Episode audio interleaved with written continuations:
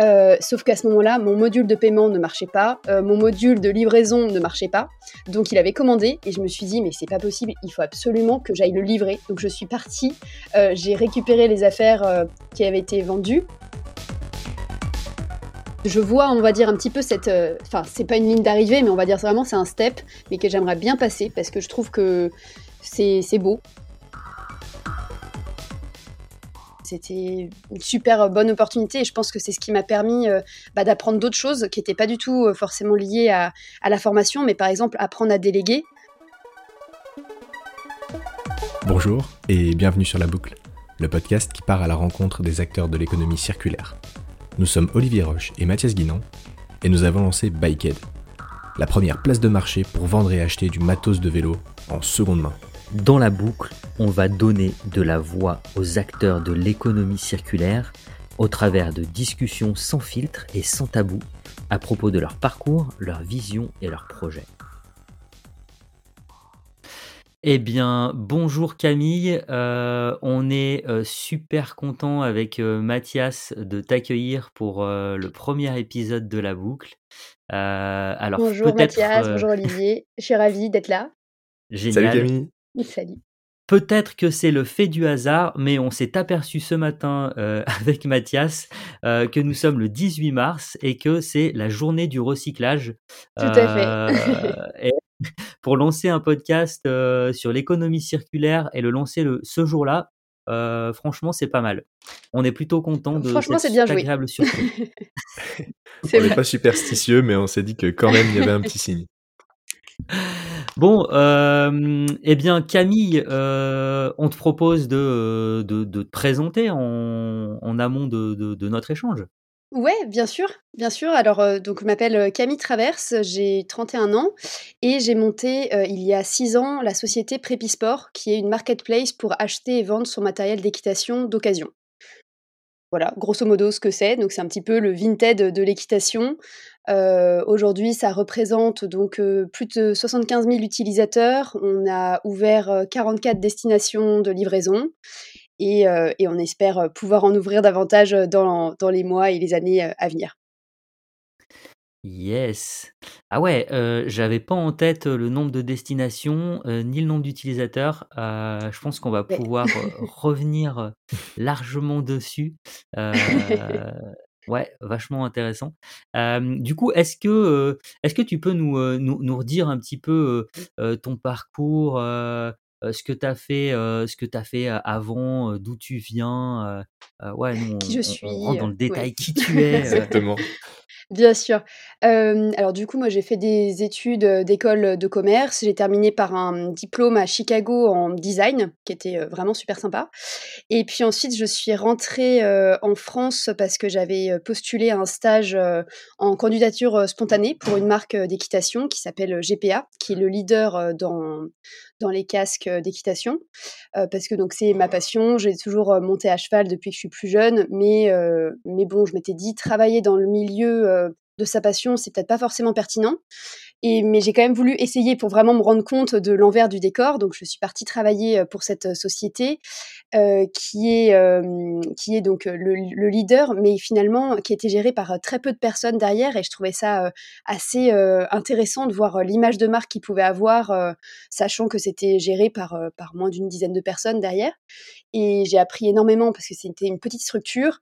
Et tout en parallèle de cette expérience-là, alors moi j'étais vraiment intéressée par justement tout ce qui était économie collaborative, économie circulaire, et j'utilisais surtout des sites comme bon bah le Bon Coin bien sûr, mais mais des sites comme Vestiaire Collective ou Vide Dressing, parce que à cette époque-là, j'achetais beaucoup trop de vêtements et beaucoup trop de fringues que j'allais pas utiliser. C'était que à cette époque-là? C'est plus le cas? Alors, ah, si, c'est toujours le cas, mais j'avoue que Vinted est venu vraiment terrasser euh, enfin, c'est pas les mêmes utilisations, on va dire, sur ces trois sites. Mais oui, oui, oui, j'adore. Je, trouve que c'est génial. Et, effectivement, je me suis dit que dans le milieu de l'équitation, qui est un milieu où on va dépenser beaucoup d'argent dans son matériel, où euh, bah, moi-même, en étant cavalière, je pouvais pas forcément m'acheter euh, les choses que je voyais sur les grands cavaliers parce que ça coûte tout de suite un bras, et que j'avais déjà acheté d'occasion auprès de copines ou même voilà en, en ligne. eh bien, je me suis dit que vraiment il y avait quelque chose à faire sur ce secteur, et c'est pour ça que donc j'ai démissionné de chez GPA en 2014. je me suis formée pendant un peu plus de, enfin presque une année. Je me suis vraiment formée en ligne parce que le numérique, pour moi, c'était quand même vraiment nébuleux. Enfin, à part poster des photos sur Instagram, et je suis même pas sûre que j'utilisais vraiment Instagram à cette époque. J'étais pas spécialement à l'aise. Enfin, je connaissais pas spécialement, donc je me suis beaucoup beaucoup formée en ligne et j'ai lancé Prépi donc en janvier 2015. Ça, c'est super intéressant. Le Mmh. parcours est, le parcours est génial. Et là, quand tu me dis ça, je me demande, c'est quoi ton, c'était quoi ton rapport avec l'entrepreneuriat? Parce que du coup, tu quittes ton job pour aller monter donc ta propre boîte, donc, donc entreprendre. Donc déjà, tu as bah, conscience que mmh tu dois apprendre dans le numérique. Et, et c'est quoi ouais, ton rapport avec l'entrepreneuriat? Tu te dis pas, enfin, ça, comment tu t'es dit, bah, je vais entreprendre? Bah, en fait, alors j'ai la chance d'avoir des parents qui ont tous les 2 des entreprises et donc dans l'immobilier et donc ça fait je pense que ça fait quand même moins peur. Enfin, c'est quand même, une chance d'avoir déjà vu des personnes, créer des entreprises, parce que, ouais, ça ça fait moins peur. On on se dit: «Bon, bah, ils ont réussi». Alors sur complètement d'autres secteurs, on c'est pas du tout, le domaine de la start-up, ni quoi que ce soit, mais je trouve que c'est vraiment pertinent et ça et puis en plus de ça, ils m'ont vachement soutenue en me disant: «Bah ouais, super idée, heu, vas-y, heu, lance-toi, heu» et de toute façon, je pense qu'il y a aussi des des moments de vie où on va entreprendre différemment. C'est-à-dire que, bah, moi, j'ai entrepris, j'avais, heu, 24 ans. Heu, 24 ans, j'avais la chance de pas avoir de prêt étudiant, je pouvais me me contenter de de de peu, et j'étais revenue habiter chez mes parents, donc tout de suite, ça réduit complètement les les les charges et les frais. Mmh. Et donc j'avais cette chance de pas avoir, un prêt, de maison, heu, un bébé, heu, enfin je sais pas, tu vois? Ce genre de choses Mmh. où forcément tu, tu vois l'entrepreneuriat différemment parce qu'il va falloir que la rentabilité arrive tout de suite et donc moi j'ai fait le choix de d'attendre, heu, enfin j'ai fait le choix, c'est c'est plutôt la rentabilité qui est venue un peu plus longtemps à moi mais mais effectivement, c'est enfin on le sait bien qu'en lançant une marketplace, on peut pas être rentable tout de suite, quand on a des moyens, financiers limités. Mais oui, je me suis dit: «Si je le fais pas maintenant, je vais regretter» et puis en plus, ça ça va tellement vite qu'il valait mieux lancer, quitte à se planter, au pire, c'était pas très grave, j'aurais perdu mes économies, bon, bah, voilà, c'est ça m'aura forcément appris quelque chose. Yes. Et du coup, du coup, tes parents étaient étaient plutôt, moteurs, sur ce projet-là, quoi? C'était pas, à l'inverse, «Attention, heu, tu as un job, heu heu, tu as un salaire, pourquoi tu vas te lancer, dans une nouvelle aventure?» c'était plutôt l'inverse, d'après, ce qu'on Ouais. comprend? Oui, oui, complètement, ils étaient vraiment moteurs, dedans.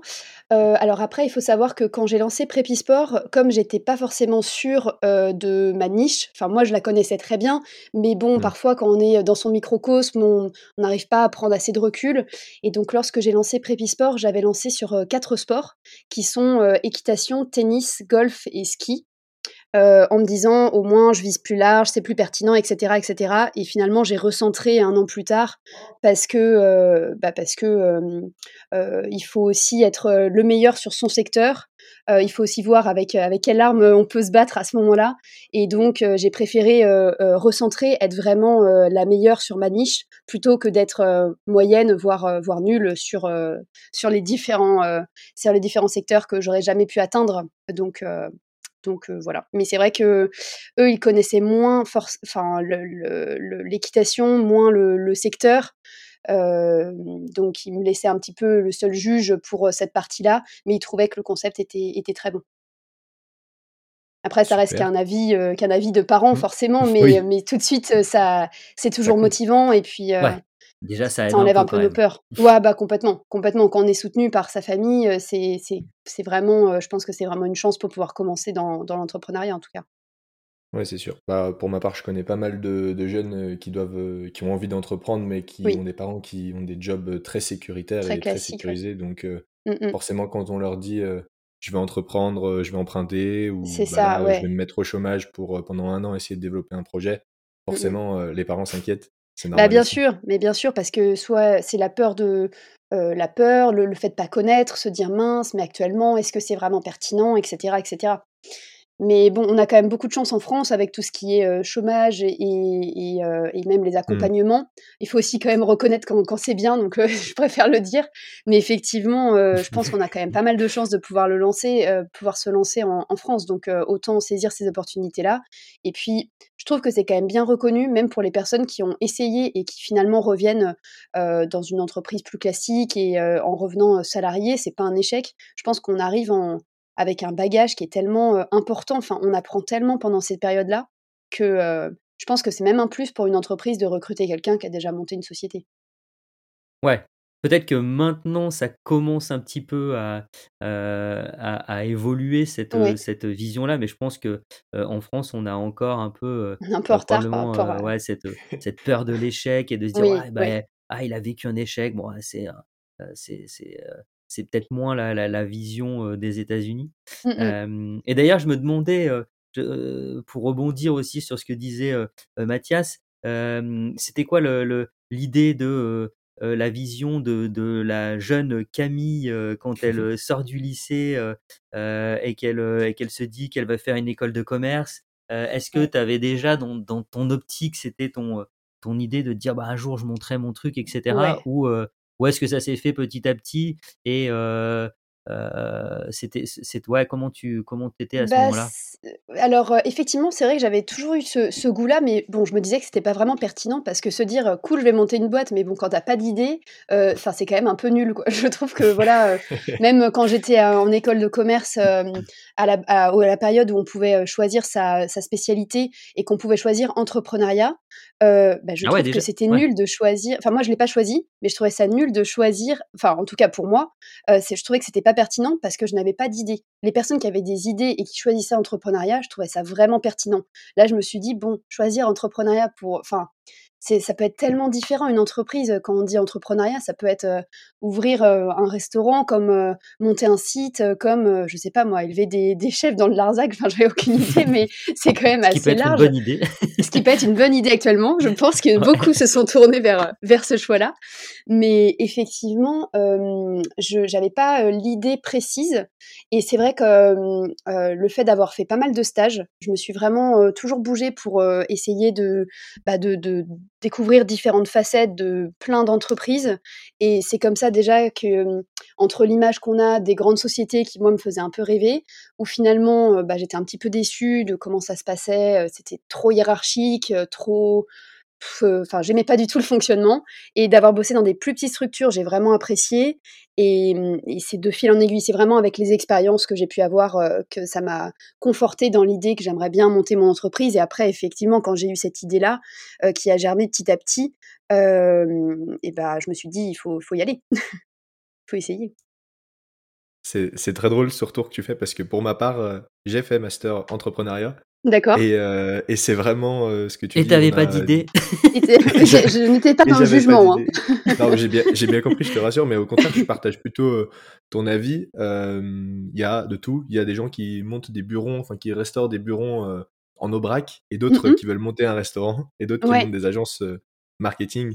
Donc on a on a tout, mais par contre, pour ceux qui ont pas de projet, la place, dans l'entrepreneuriat, c'est, l'accompagnement. D'accord, y a l'accompagnement des projets, donc l'idée de pouvoir, découvrir et développer un peu, un état d'esprit, un mindset, Mmh mh. Bien entrepreneurial qui sûr, est, qui plutôt intéressant.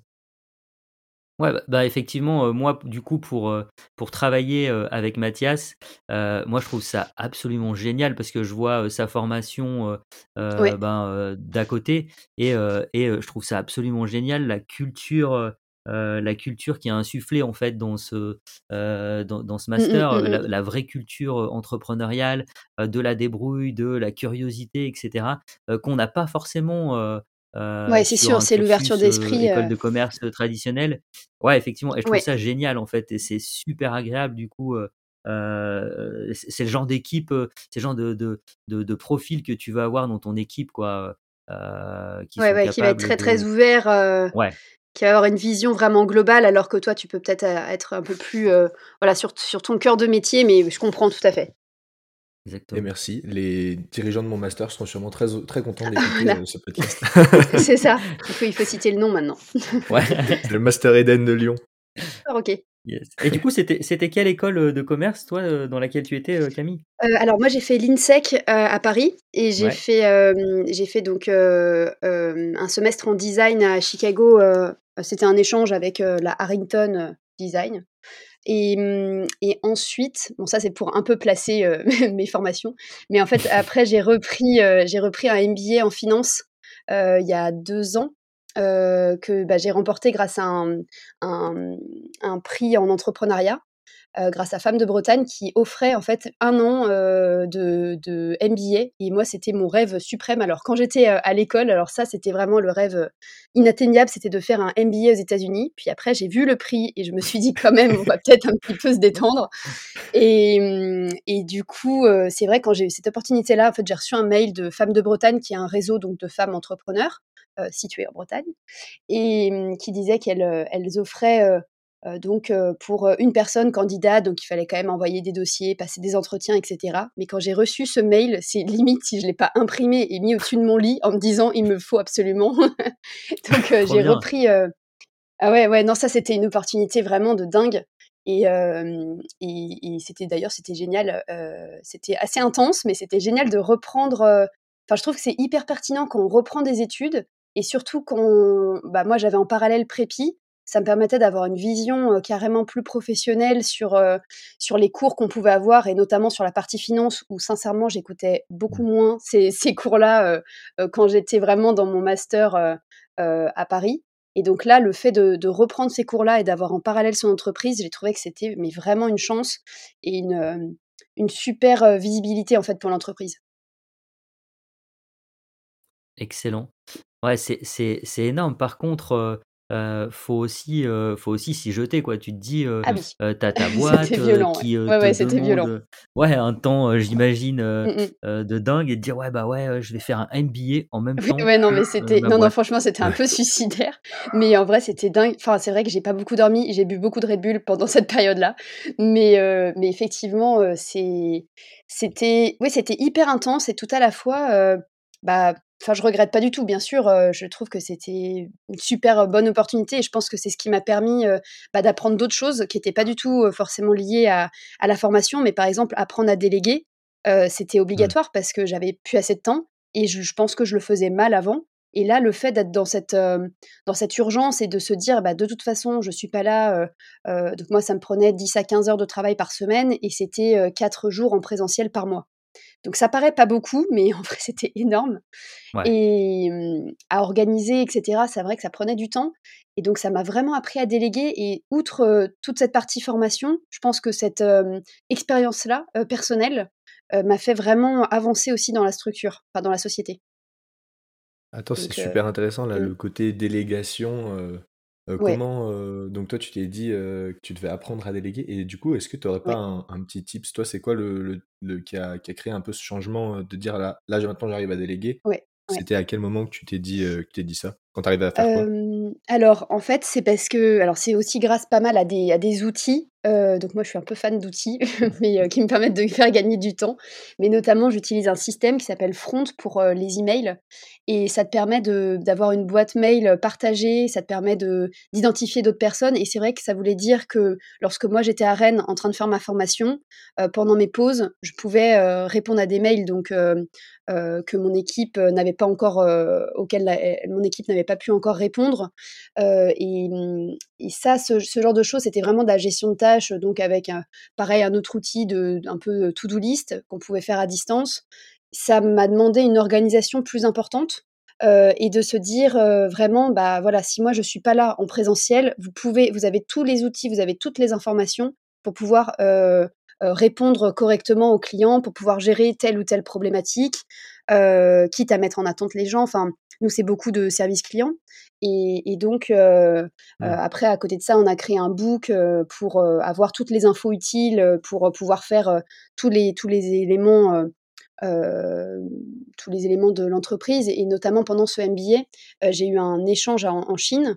Et, là, en fait, alors j'ai eu une réaction un peu adulte, mais que j'avais pas du tout jusqu'à présent. Enfin, je sais pas si c'est parce qu'on se rend pas compte, mais je me disais, imaginons, j'ai un accident dans l'avion. je suis quand même responsable d'une équipe que, que, je paye quand même tous les mois.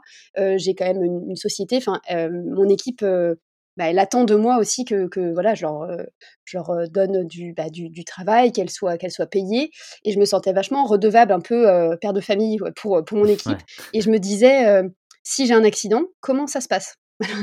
Et sauf que je pense vraiment qu'il faut réfléchir comme ça, parce que bah, les accidents, ça, ça arrive. Et donc j'avais mis en place vraiment tout un système en disant bon bah si voilà si je réponds pas pendant tant de temps, vous avez ça ça ça, vous pouvez faire ça. Et donc elle pouvait vraiment gérer l'entreprise comme si je n'étais pas là. Et en fait, on se rend compte qu'on n'est pas forcément ah indispensable. Ça, c'est après. mais euh, mais euh, non, non, mais on voit quand même que ça, c'est vraiment une forme de délégation qui, pour moi, était hyper importante. Ça donne vachement plus de, de champ d'action euh, à son équipe. Et mmh, tout en restant bien dans les clous et en ayant toutes les informations. Donc, c'est vraiment des expériences qui m'ont aidé à, je pense, mieux déléguer. Mais si j'avais pas eu d'obligation de, de, déléguer, bah, peut-être que je serais restée à, à faire moi-même beaucoup de choses et, donc c'est aussi comme ça qu'on grandit. Donc de, travailler sur des sujets peut-être plus, plus profonds et de pouvoir voilà, mieux déléguer. ouais. Je te cache pas que je prends une leçon. ouais, carrément. Et du coup, du coup, t'avais pas, pas eu l'occasion de manager une team avant de, avant de monter Prépi en fait. Non. Non? Non, non. Je non, non, non, j'avais pas Ouais, donc du coup, effectivement, c'était dans le dans le grand bain, quoi, tout de Ouais, je connaissais pas effectivement, cette partie, cette partie-là qui en plus est vraiment, sympa. Donc enfin, on recrute son équipe, enfin, c'est quand même une chance, quand on monte sa société, on peut s'associer des des profils, qu'on admire, des profils qui nous permettent de, d'être meilleurs, des des profils qui sont, mieux organisés que nous, enfin, c'est c'est top c'est top, je trouve que c'est génial. Ça sert à rien de recruter que des personnes qui sont comme nous, parce que sinon, euh, justement, tous nos défauts vont être euh, un peu plus, euh, un peu plus énormes. Donc, non, c'est vraiment une expérience, une expérience top, l'entrepreneuriat. Vraiment, je trouve que c'est dingue. Et alors attends, ça c'est génial parce que du coup, du coup, on arrive sur cette partie effectivement recrutement et tu disais, tu peux recruter des personnes que tu que tu admires. En tout cas, tu choisis les gens que tu que tu recrutes. Mmh toi, c'est ce que tu t'es c'est ce que tu t'es tout de suite mis à, faire en fait. Bah, c'est quoi du coup ton, ton premier recrutement pour Prépi? Comment comment tu l'as comment tu l'as fait, comment tu as été sûr que ce soit la bonne personne parce que c'est un peu je pense quand on quand on monte la boîte, les premiers recrutements, on dit tout le temps ils sont ultra stratégiques. c'est toi c'est quoi c'était quoi ton, ton, idée à bah, ce moment-là? Alors en fait, j'ai j'avais eu, quelques stagiaires avec qui ça s'était très bien passé, avant, mais en fait, j'ai eu vraiment, bah, une personne, mais qui a été, fantastique, vraiment, qui m'a tellement aidée, pour, pouvoir, lancer Prépi. Je pense que Prépi, c'est aussi, grâce à elle, et donc qui est arrivée en tant que stagiaire. En fait, je l'ai trouvée super motivée et c'est vrai que j'ai retrouvé un petit peu, ce côté, motivé, peu importe, peu importe l'engagement qu'il va y avoir derrière, peu importe, euh, les déplacements, etc. En fait, euh, donc c'est une candidature spontanée que j'avais pas spécialement regardée au tout début. Et puis euh, déjà, elle était très organisée, très disponible. Elle est venue de Marseille, elle a pris sa voiture et elle est venue jusqu'en Bretagne parce qu'à ce moment-là, mon bureau était en Bretagne. Et déjà rien que se dire qu'elle était motivée, je me suis dit, ok, ça, c'est vraiment mais une super, une super personne. Et en plus, elle arrivait au tout début que pour un stage de 4 mois.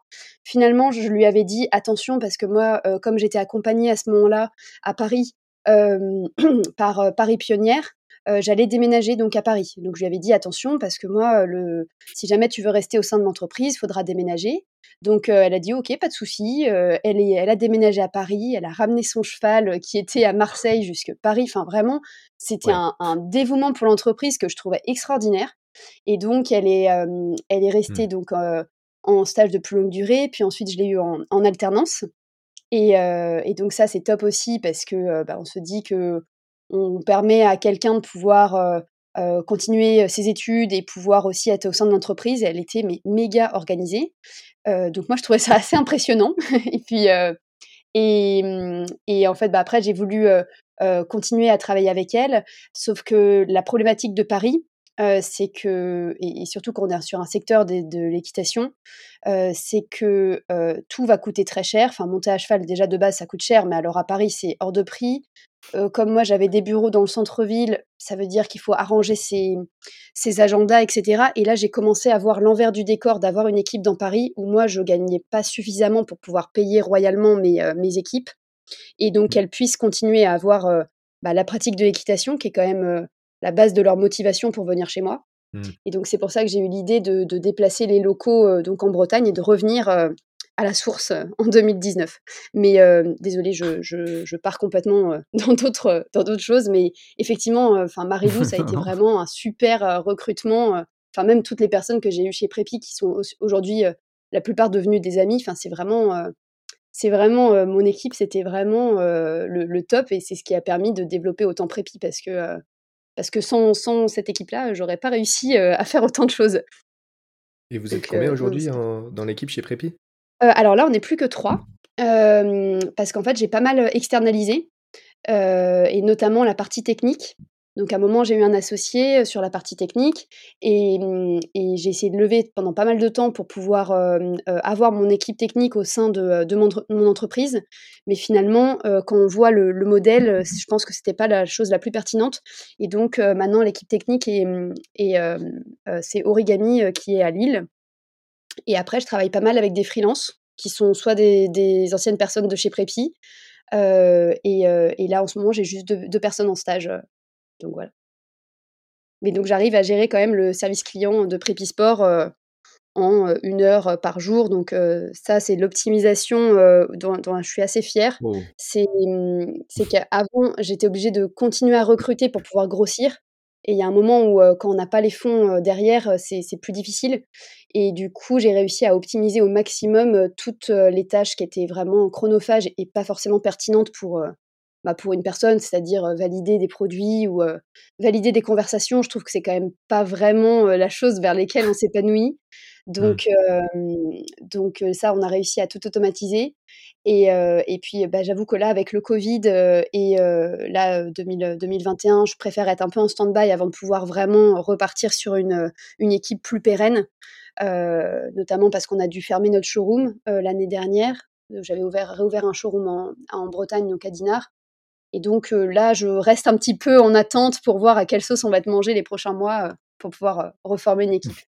Du coup, tu as, vraiment travaillé à fond sur comment améliorer en gros l'organisation pour pouvoir gérer le, business. Et du coup, tu as, mmh réussi à, je veux dire, aujourd'hui, tu continues de, de, de, croître, de faire de mmh l'acquisition, etc., en, avec, avec des équipes beaucoup plus light, c'est ça? Oui, Ouais, complètement. Complètement. Alors après, on a eu vraiment un gros changement donc en 2019 quand je suis passée par, par, Origami, parce que, c'était un gros changement, qui était, surtout pour la partie, prépi sport, parce que, j'allais, changer excuse-moi, est-ce que tu peux juste préciser pour, Origami, ce que c'est pour, pour les auditeurs? Parce que tout le monde, tout le monde ne saura pas. Bien sûr, bien sûr.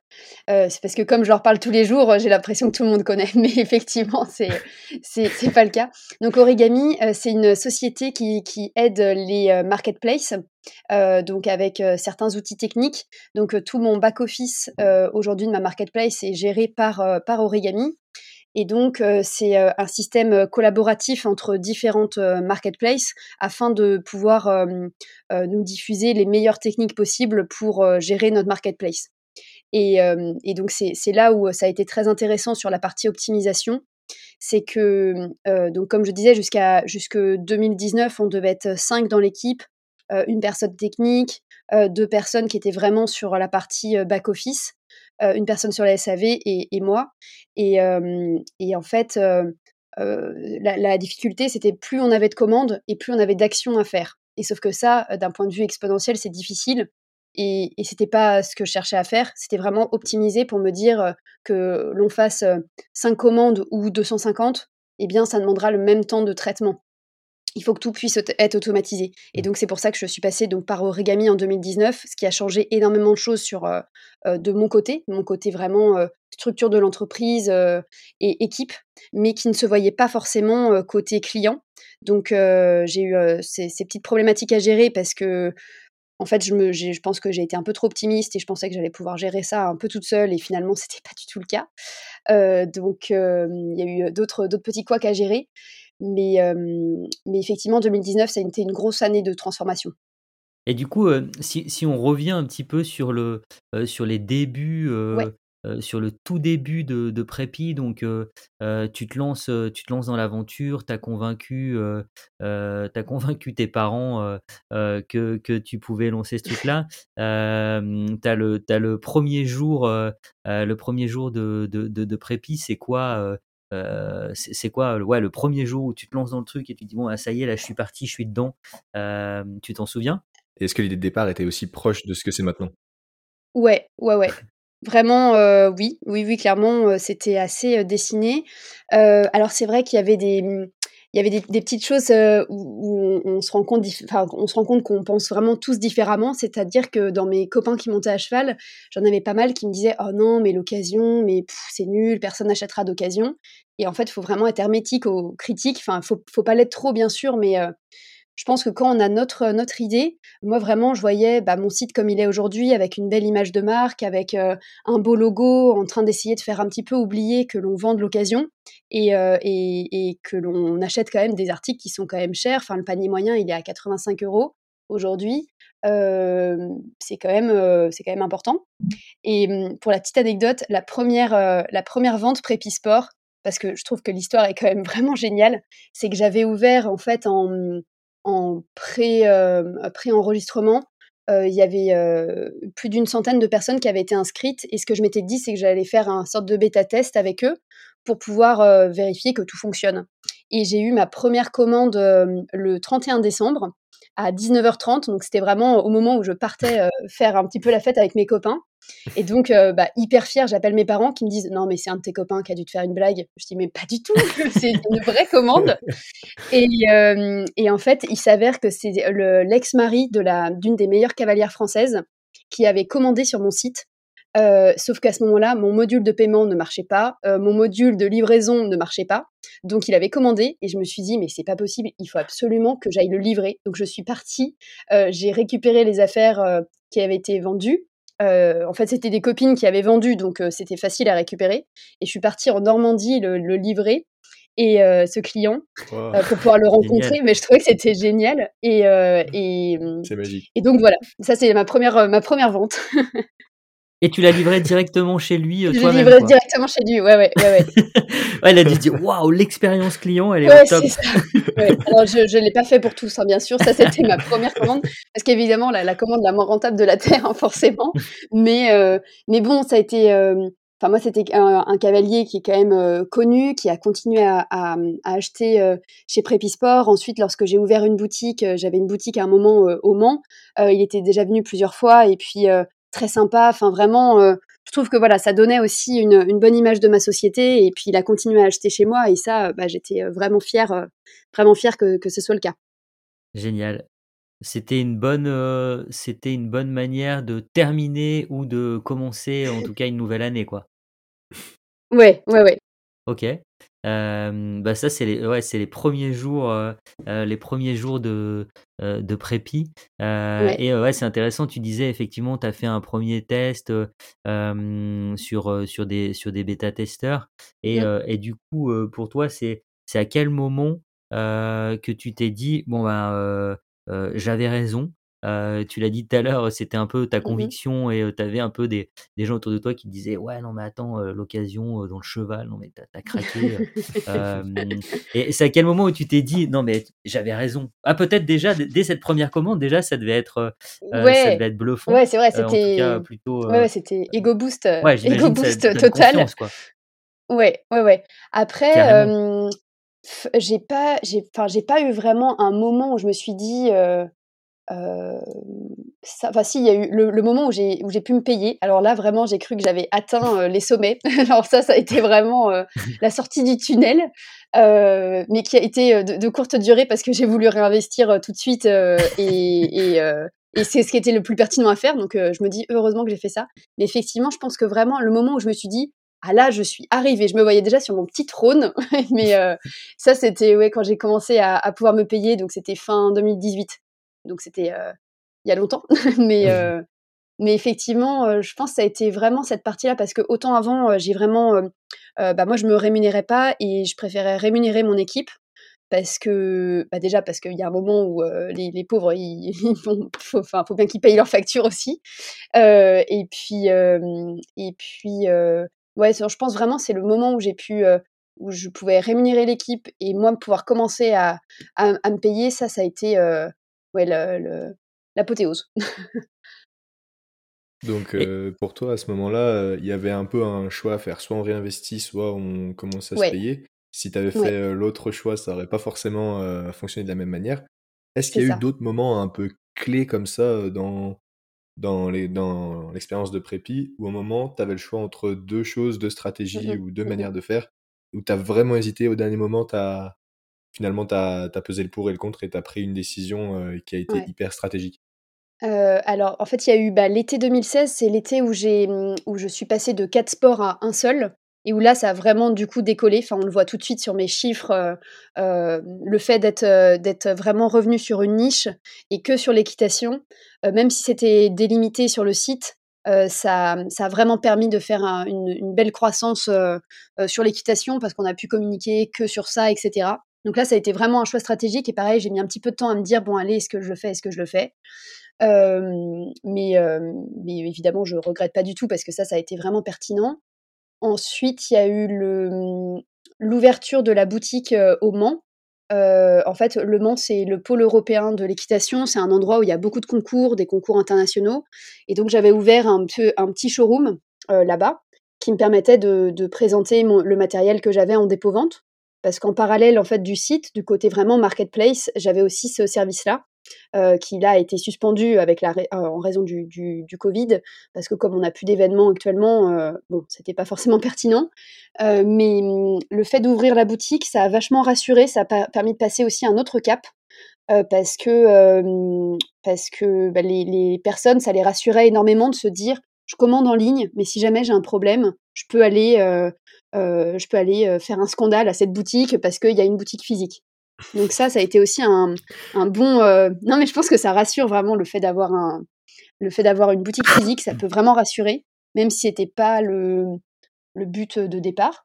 donc il y a eu cette période-là, et puis un gros choix stratégique, mais où là, moi, je l'ai un peu moins bien géré, c'était le passage donc avec l'équipe technique de Origami, parce que bah, aujourd'hui, ça me permet d'avoir euh, d'avoir euh, limité complètement euh, les actions manuelles, et donc ce qui me permet de pouvoir me dire, je vais pouvoir grandir beaucoup plus sereinement.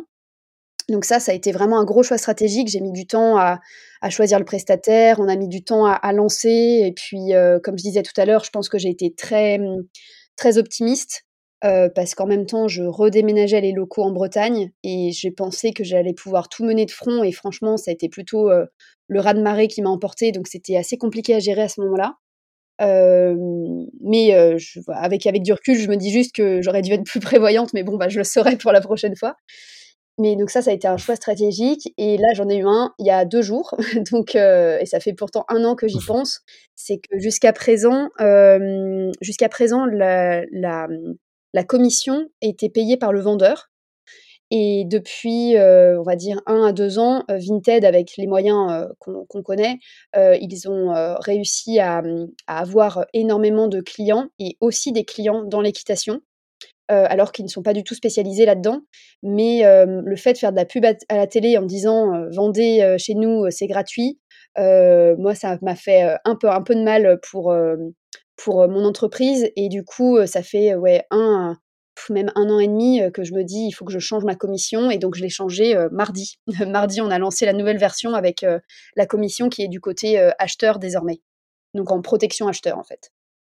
Donc, ça, je, vous dirai dans les prochains mois si ça a été pertinent de le faire. Mais OK, excellent. Donc, c'est pour le coup, c'est un gros, ça, c'est un gros changement de de de Ouais. business model carrément. Ouais, Heu, ouais. j'imagine que as toi, tu as bossé sur, tu t'es, as bossé sur des prévisions, tu as Mmh revu, c'est quoi qui, qui qui t'a motivé? Parce que, c'est pareil, j'imagine que le taux de commissionnement, il est il est certainement beaucoup plus faible. Alors aujourd'hui, je l'ai bêtise, pas encore changé. Je l'ai pas encore changé, mais effectivement, je vais le baisser parce que sinon il va être trop important. Moi, je me rémunérais à hauteur de 15 de commission et donc effectivement, pour une protection acheteur, quand tu vas acheter un article, assez élevé, tout de suite, ça fait, voilà, ça ça Mmh. ça pèse dans la balance. Donc donc ça, effectivement, je vais le baisser. Après, je fais des tests, hein, c'est un peu les débuts et effectivement, j'ai fait le choix de changer parce que je voyais, heu, le bypass, enfin vraiment la fuite vers, heu, d'autres plateformes que la mienne. Parce que, heu, nous, on n'a pas un système, avec, l'offre, qui est gratuite pour le vendeur. Et donc à un moment sur une marketplace, voilà, il faut se dire: «On a les acheteurs, on a les vendeurs». C'est vraiment, la poule, la poule ou l'œuf en premier, c'est-à-dire qu'il il faut avoir les 2. Et là, je voyais vraiment que mes vendeurs essayaient eux-mêmes de sortir de la plateforme. Je peux pas leur jeter la pierre, je comprends tout à fait. On a toujours envie d'aller, heu, au moins cher et cetera. Mais bon, il y a aussi des garanties qui sont différentes heu, en fonction des plateformes et mmh et et moi, ce que je veux, vraiment mettre en avant, c'est le côté d'être très, spécialisé sur le secteur, d'avoir un SAV réactif qui est en France. Mais mais effectivement, j'ai, je me suis dit qu'il fallait vraiment que je regagne la confiance des vendeurs et que je continue à avoir autant d'articles que je pouvais avoir, avant et donc pour ça, il fallait forcément, changer la commission pour les vendeurs. C'est très intéressant, tu soulèves un point, un point qui est hyper intéressant pour les plateformes de seconde main, donc qui fonctionnent en Mmh mh. marketplace comme ça, c'est le fait de devoir, toujours équilibrer, l'offre et la demande, sur sa marketplace. On n'est pas si on n'a pas de vendeur, on n'a pas de stock, on n'a pas de produit. Et donc l'enjeu, il il se situe dans un premier temps, sur les vendeurs et pour les attirer, c'est sûr Mmh qu'avec, heu, la mise en vente gratuite, ça devrait, en tout cas on l'espère pour toi, attirer plus de vendeurs et augmenter ouais, leur nombre. Mais, est-ce que, que Vinted, n'a pas, n'a pas imposé un peu, ce modèle-là, quoi? J'ai l'impression Si, que si, quand on observe un peu, de nombreuses, marketplaces, sont en train de de de switcher aussi leur Mmh mh. modèle, parce que c'est ils ont j'ai l'impression qu'ils ont un peu imposé un standard Ouais. et nous, tu vois, pour le coup, sur hem, avec, avec Mathias, quasiment, dès le début, du projet, c'était, quasiment une évidence, que, Mmh dans notre business model, on allait, on allait mettre une commission, à l'acheteur, Mmh parce que, et et tu vois à quel point je pense, c'est devenu, c'est devenu un un peu un un un modèle standard. Heu, ouais, nous, on s'est Ça a quasiment pas posé changé, la hein. question, quoi. ouais, ouais, ouais, mais c'est vrai que ça a changé parce que alors déjà Vinted, je crois que c'est arrivé en France en 2017 ou 2018. Peut enfin et encore, c'était pas aussi connu que là, on va dire les 2 dernières années où ils ont vraiment explosé et mmh, effectivement, bah, moi, quand j'ai lancé Prépi, c'était 2015. J'avais déjà réfléchi au modèle économique depuis, heu, 2013-2014 et puis, hem et puis c'était assez, facile de l'entendre comme ça parce que c'était un vrai service pour le pour le vendeur, enfin, en tout cas, le vendeur le l'entendait vraiment comme ça, dans le sens où, on sécurisait, enfin, on sécurise toujours bien sûr, mais on sécurise toute la transaction et mmh, alors que sur des sites qui étaient, concurrents aux nôtres, il n'y avait pas cette partie-là. Et mmh et sauf qu'aujourd'hui, effectivement, Vinted a vraiment, rebattu les cartes sur, heu, sur la partie, heu, business model parce que, ils ont imposé, ils ont imposé ça et en plus, le fait de faire énormément de publicité en indiquant que la que la mise en vente est gratuite, ça reste vraiment dans l'esprit des gens et et beaucoup vont vouloir passer, par, par cette plateforme-là ou du moins, trouver des plateformes qui vont pouvoir proposer ça. Mais J'e j'espère qu'ils ne vont pas changer tout de suite de modèle économique parce que bon, sinon il va falloir que je trouve encore, heu, un autre changement.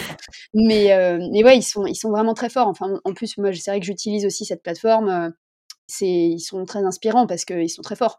Donc forcément, il faut regarder ce qu'ils font et puis, là, je je le voyais aussi dans mes, mmh, vraiment dans mes conversations de d'acheteurs-vendeurs. Il y a un moment, il faut faire quelque chose qui est intéressant, que ça soit pour l'acheteur comme pour le vendeur. Enfin, mon but, c'est de satisfaire les 2 côtés. C'est ça la difficulté aussi en marketplace. C'est vraiment, de satisfaire autant l'acheteur que le vendeur. Mmh.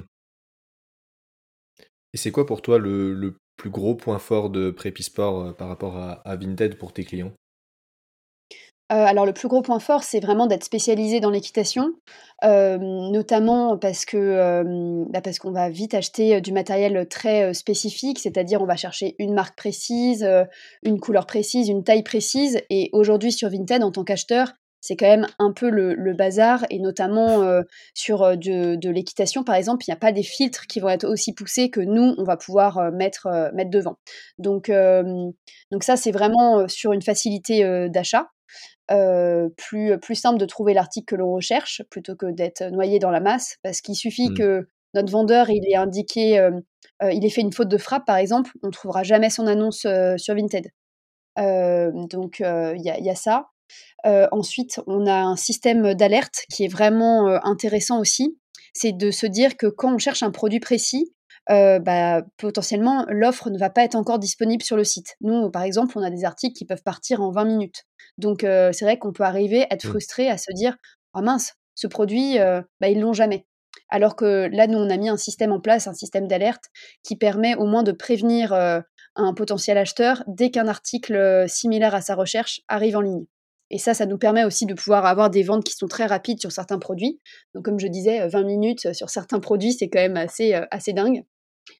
Et, et, enfin, on a aussi l'essai. par exemple, une selle. Faut savoir qu'une selle d'occasion, on va compter sur une moyenne de, de 1000 euros. donc, c'est entre 500 et, voilà, et, 1008, vraiment notre gros, notre gros panier moyen sur les selles. Lorsqu'on est acheteur, qu'on achète une selle à ce prix-là, on a quand même envie de l'essayer parce que mmh, c'est pas comme une veste où une veste, bon, bah, on l'essaye, on connaît à peu près sa taille. Là, une selle, il faut que ça convienne au cavalier, il faut que ça convienne au cheval. donc, on est obligé d'être sur place. On n'a peut-être pas son cheval chez soi. Donc, on a besoin d'un délai un peu plus important. Mais nous, nous on, propose un, essai de 7 jours. Donc, ça, c'est comme les professionnels peuvent le faire. Enfin, les professionnels, pardon, vendant des selles. Ils peuvent aussi proposer ce type, ce type de choses. Donc on essaye aussi de s'adapter parce que la difficulté quand on achète d'occasion, c'est de ne pas pouvoir essayer, de ne pas pouvoir retourner l'article. Et sur des montants comme ça, on ne peut pas se permettre de ne pas proposer ce type de, choses. Mmh. Excellent.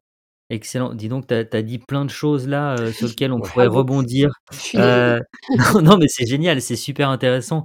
Il y, a juste, je vais revenir un tout petit peu en arrière parce qu'il y a un truc que tu as dit et, qui m'a, que, sur lequel je voulais rebondir parce que c'est pas forcément usuel.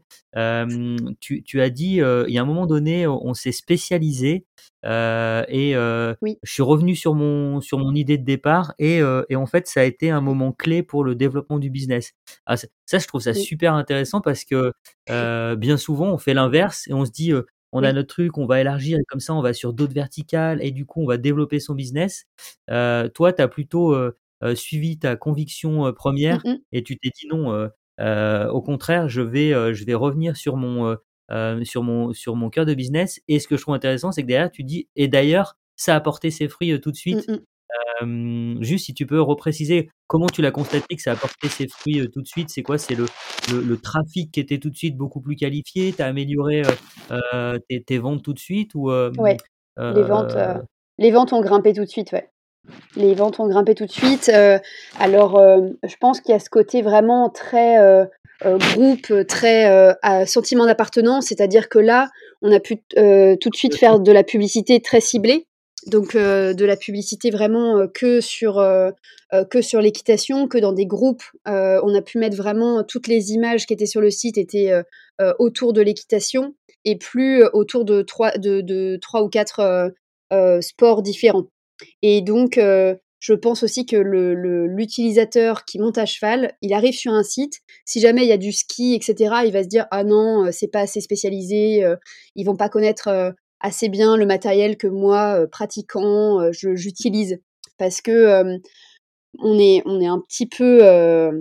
alors, comment dire? En ah. équitation, parfois, on peut être un peu... c'est pas pédant, mais il y a ce côté... moi, je connais, et quand tu quand tu montes pas à cheval, tu connais pas. Et alors, c'est vrai que c'est très spécifique. On, ne connaît pas forcément... Il y a une communauté d'experts. Il y a une communauté vraiment, ouais, voilà, c'est ça. Et le sentiment d'expertise est, aussi sur sur les, professionnels du secteur, on, je trouve qu'on va être assez critique. Et, et, donc, il faut vraiment montrer qu'on a cette expertise, montrer qu'on est spécialisé. sinon, ça va peut-être moins marcher. Et on l'a vu sur pas mal de marques qui ont essayé de venir sur le secteur de l'équitation.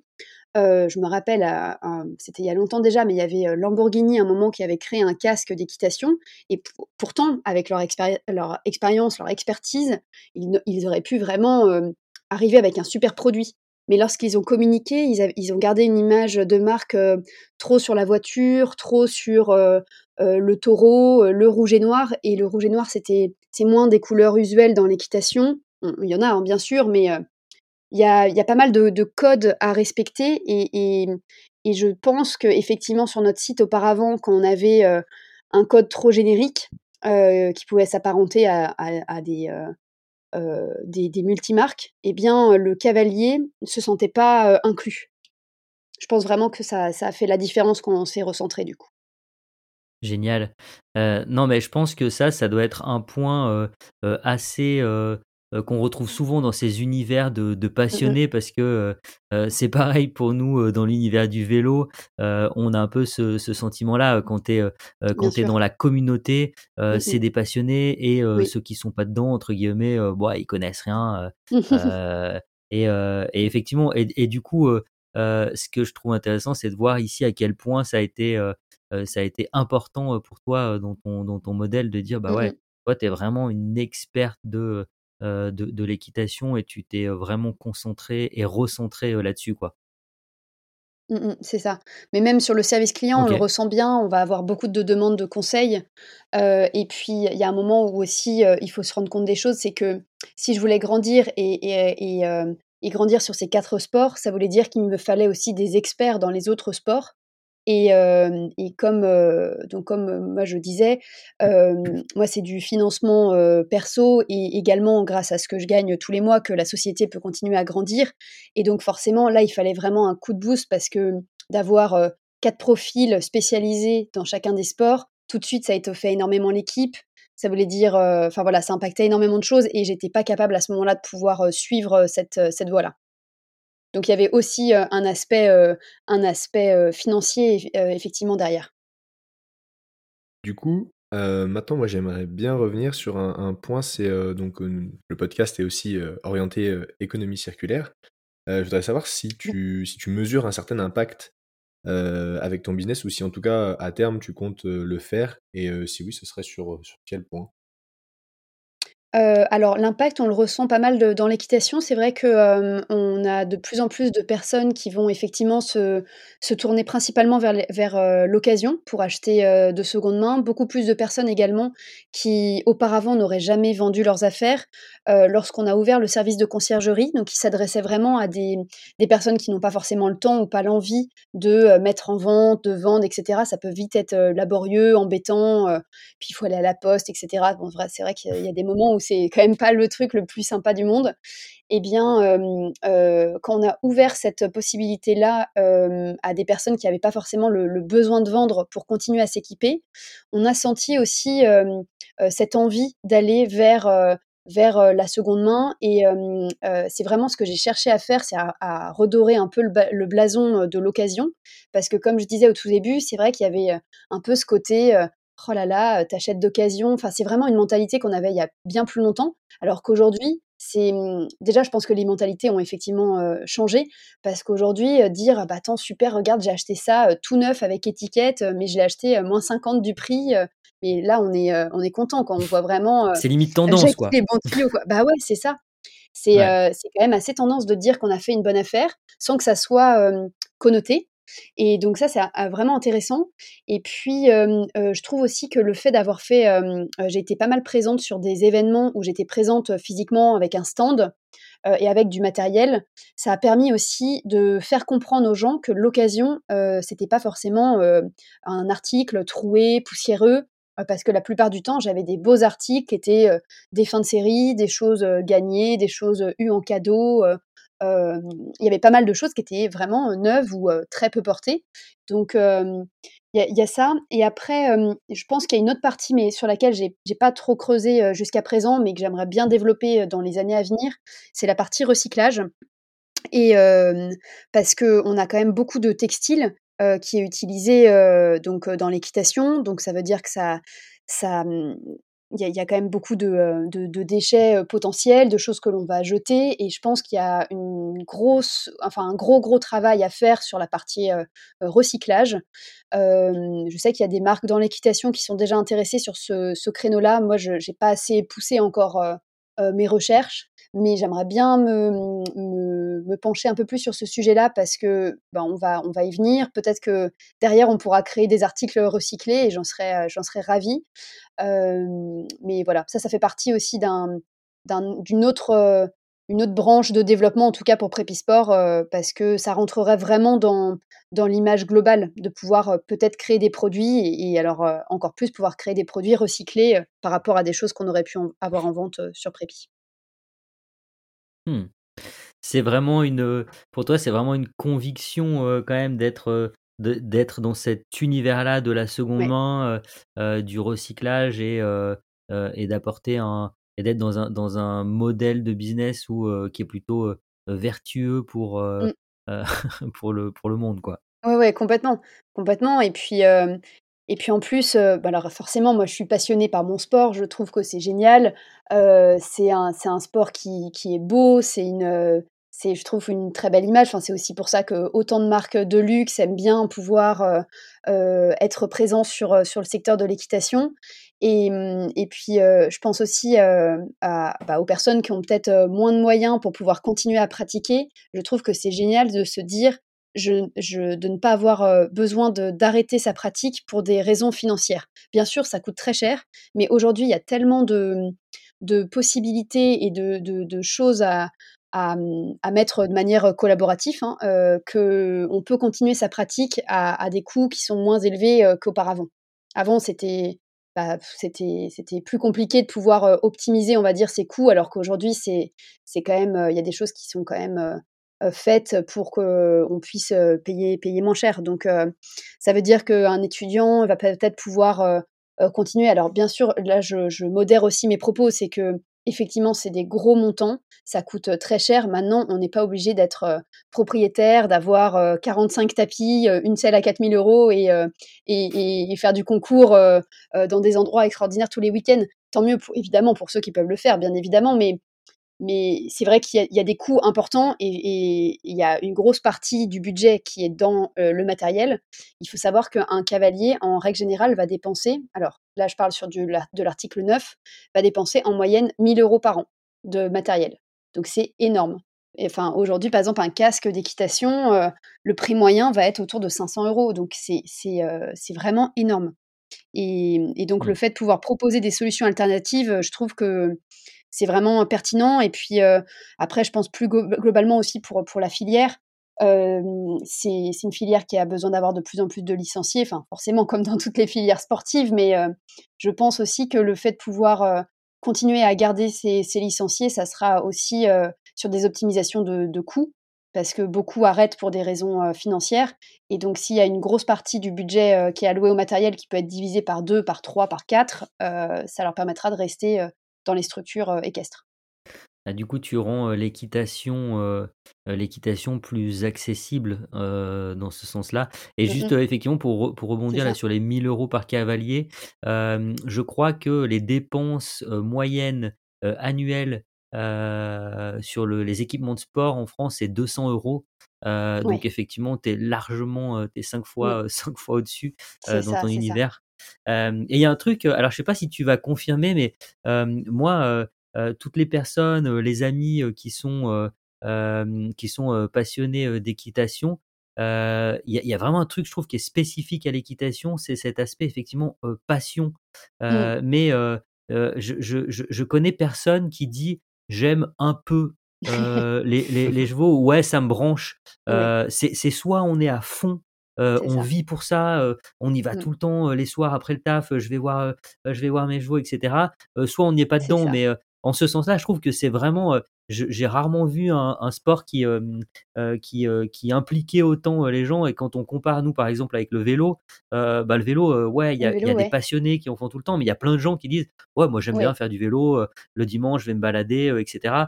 mais, mais, mais je trouve que le, le cheval, c'est vraiment.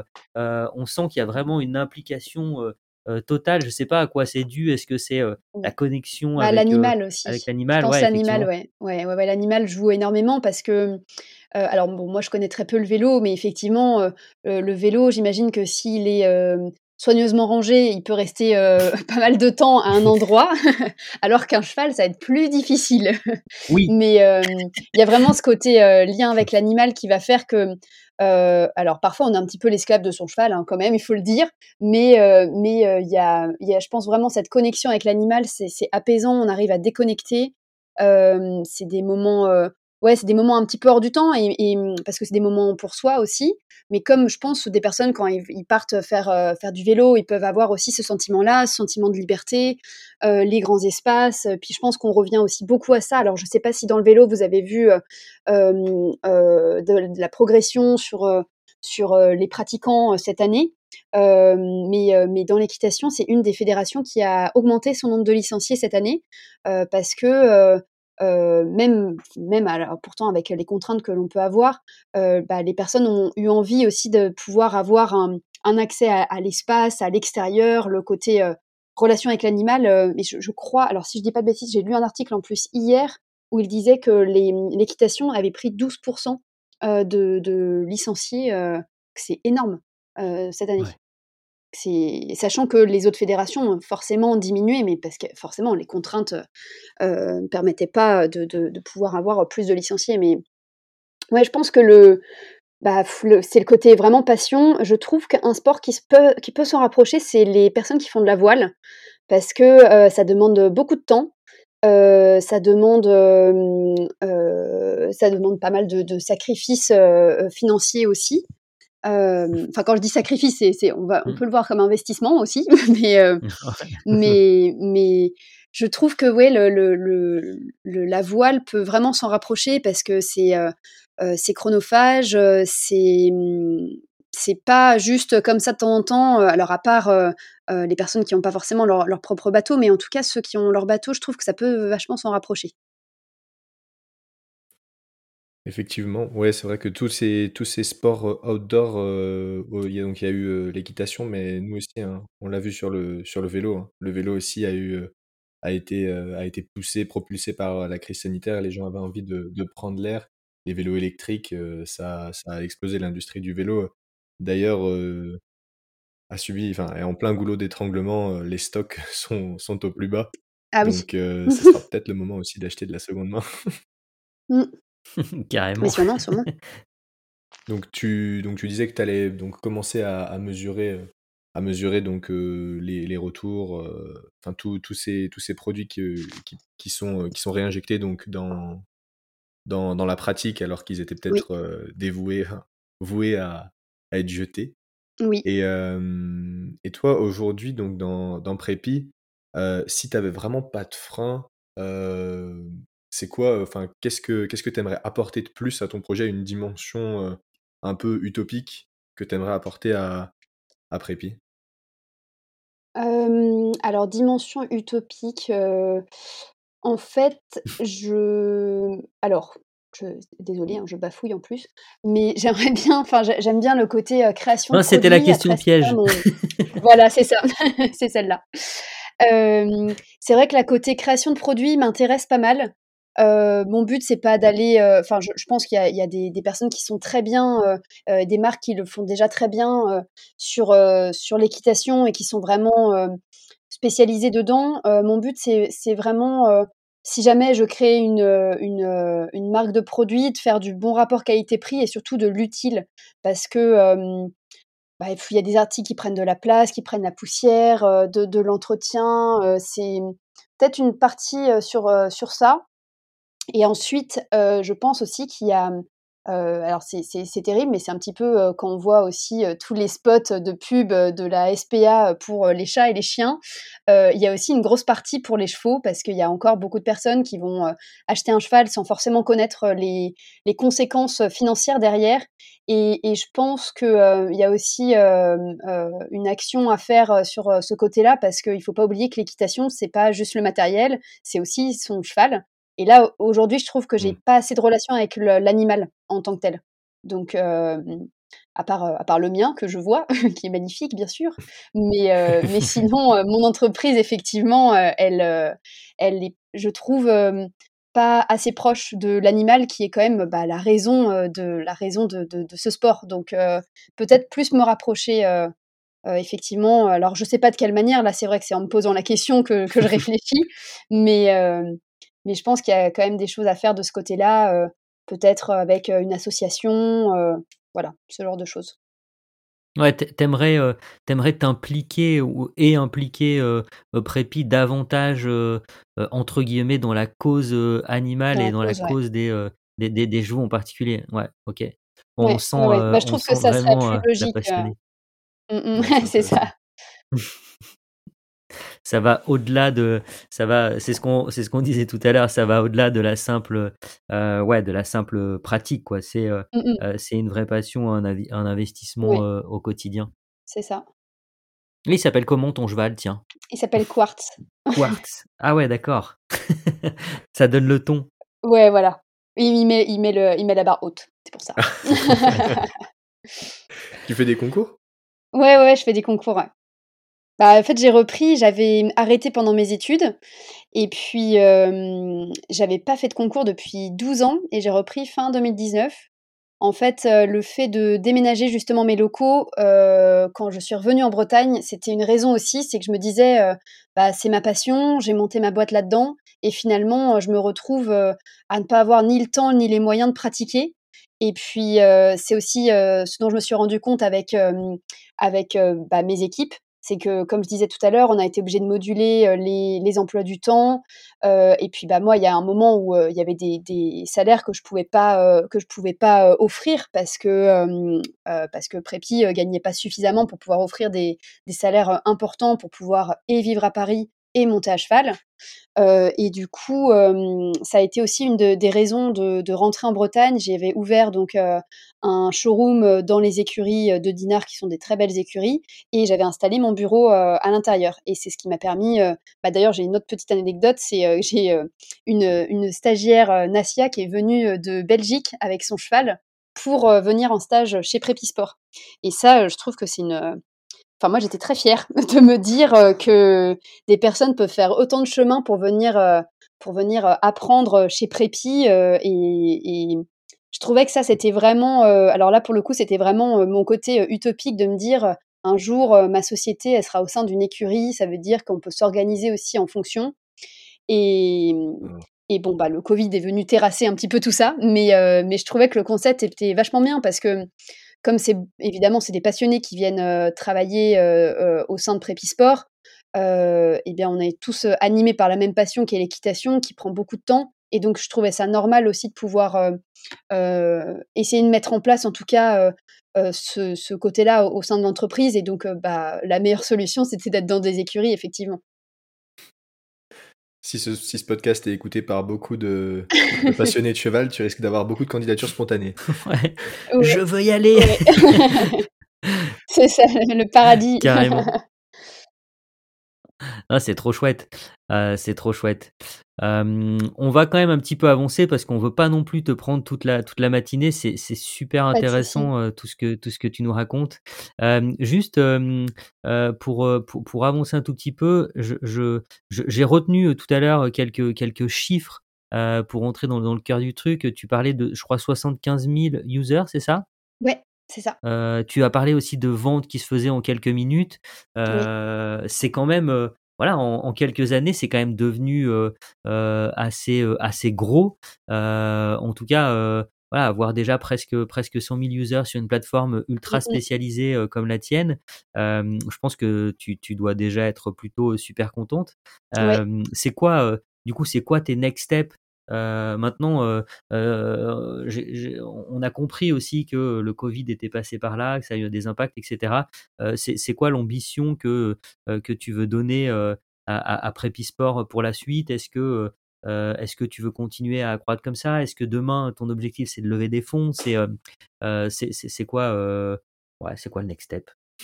Bah, alors déjà, je voudrais atteindre les 100 000 users parce que là, ça me voilà, je je vois, on va dire, un petit peu cette, enfin, c'est pas une ligne d'arrivée, mais on va dire vraiment c'est un step, mais que j'aimerais bien passer parce que je trouve que c'est c'est beau. Enfin, faire 100 000 users, c'est un petit peu mon objectif, donc j'espère, les atteindre, rapidement.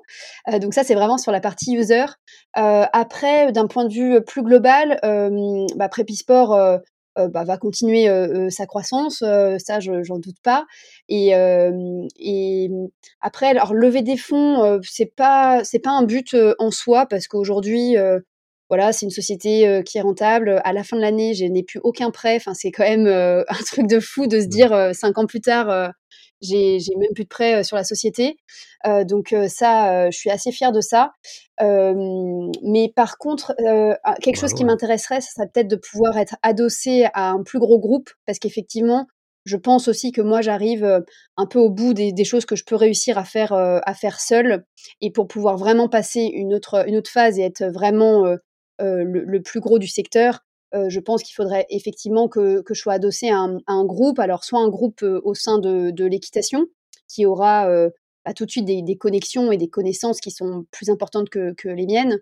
Et donc ça, ça peut être soit un, groupe au sein de, l'équitation, ce qui serait assez logique, soit, un plus gros groupe qui serait sur l'économie collaborative et qui voudrait se diversifier sur l'équitation. Moi, de toute façon, ma porte est toujours ouverte. Enfin, je pense qu'il faut, savoir aussi saisir les opportunités. Et donc moi, je suis forcément fermée à rien. ma société, elle, elle vit très bien comme ça et c'est génial. Ça m'a permis aussi, bah, ce dont on parlait en off tout à l'heure, c'est de pouvoir ouvrir une partie consulting. donc là, en parallèle de Prépi, où j'accompagne des, marketplaces enfin plutôt des porteurs de projets qui veulent lancer leur marketplace. Et ça, c'est génial parce que je reviens un petit peu au début de Prépi. Et je, enfin, je trouve que c'est vraiment un moment super sympa quand on réfléchit au tout début et qu'on n'a aucune contrainte et qu'on a que des, des, visions. Et ça, c'est vraiment super intéressant. Je pense que enfin, j'ose espérer que je pourrais apporter quand même pas mal de, de, mon expérience et, c'est enrichissant. Et après, pour Prépi, effectivement, je me ferme pas de porte. Je suis ravie de me dire que ma boîte fonctionne comme ça. Mais effectivement, pour, pour être à la hauteur d'un Vinted, je pense que toute seule, j'y arriverai pas, ça c'est sûr. Et donc, il faudrait vraiment que je sois adossée à un, un gros groupe qui aura plus de compétences que moi. Yes. Et jusqu'à maintenant, après, je pense qu'on va pouvoir enchaîner sur. On a, avec Olivier, on, prévoit un petit format un tout petit peu fun à la fin des podcasts, et je pense qu'après, on va pouvoir enchaîner un peu là-dessus. Et simplement, moi, ce qui, je voulais savoir, est-ce qu'il y a déjà des organismes ou des, ou des groupes justement qui ont montré de l'intérêt pour, pour Pépi qui, ou, ou d'autres boîtes qui sont venues et qui, qui t'ont dit qu'ils seraient potentiellement intéressés? Alors, oui, mais je dirais pas les noms, sur le podcast. Mais effectivement, oui, il y a des, il y a il y a des groupes avec lesquels j'ai déjà échangé. maintenant, maintenant c'est il y a des choses qui sont en attente, d'autres, qu'il va falloir relancer. Enfin, c'est voilà, ça ça reste dans les tuyaux, mais mais je vous dirai si quelque chose est signé. Ça roule. Super, comme ça on pourra actualiser tout, ça. C'est ça. bon, super. très franchement, très franchement, je pense qu'on aurait pu rebondir sur tout un tas de sujets sur lesquels on a commencé à parler. C'est super intéressant. mais quand même, le temps nous est compté. merci, merci Camille, du coup, et, et bravo parce que aussi euh, commencer euh, sa boîte comme ça à 24 ans, arriver à la tenir dans le temps, la développer, euh, avoir toujours cette vision et presque atteindre ses 100 000 users, c'est énorme. merci beaucoup. Et, et, et, pour terminer, comme, comme tu le disais Mathias, on a un petit, on a un petit comment on va l'appeler le, le, tic-tac quiz. Ouais, en gros, en gros, on te donne deux mots et tu dois choisir entre, entre l'un d'entre eux. Il faut forcément choisir un. Qu'est-ce que tu préfères? C'est effectivement qu'est-ce que tu préfères? Tu es obligé de choisir. Je suis obligée de eh choisir, ben, ok. Je me prépare. vas-y, c'est parti. bah, vas-y Mathias, hein, je t'en prie. Eh ben, j'enchaîne avec le premier. Est-ce que tu choisis les hard skills ou les soft skills? Soft skills. Analytique ou créatif? Créatif. Malheureusement, parfois. Éducation ou action? Action. Chance ou persévérance? Persévérance. Work-life balance ou passion? Passion. Rentabilité, impact. Ah, impact à rentabilité, c'est mieux, mais euh, c'est difficile.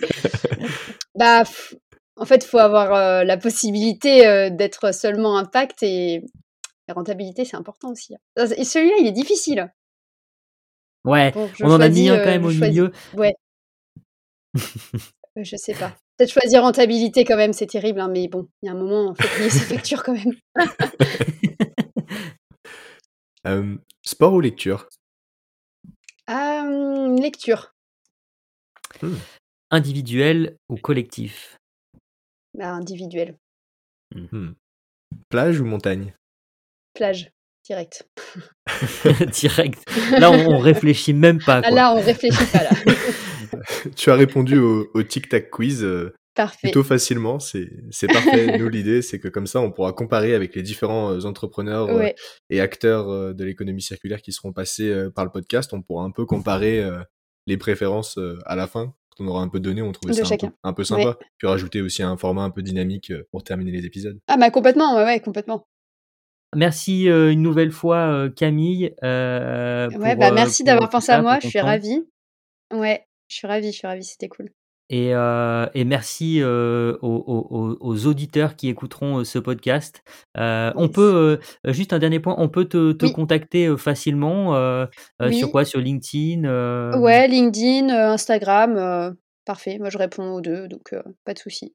Ok, et ben voilà, tout le monde sait comment prendre contact avec toi. merci à tous, bonne journée et, et à la prochaine. Il y a plein d'épisodes qui arrivent, donc c'est parti. si vous êtes encore là, c'est probablement que cet épisode vous a plu. Alors je vous invite à aller laisser un commentaire sur Apple Podcast pour nous aider à remonter dans les classements et donner encore plus de voix à ces acteurs de l'économie circulaire qui viennent discuter avec nous sur la boucle. Merci encore et on se dit à la prochaine.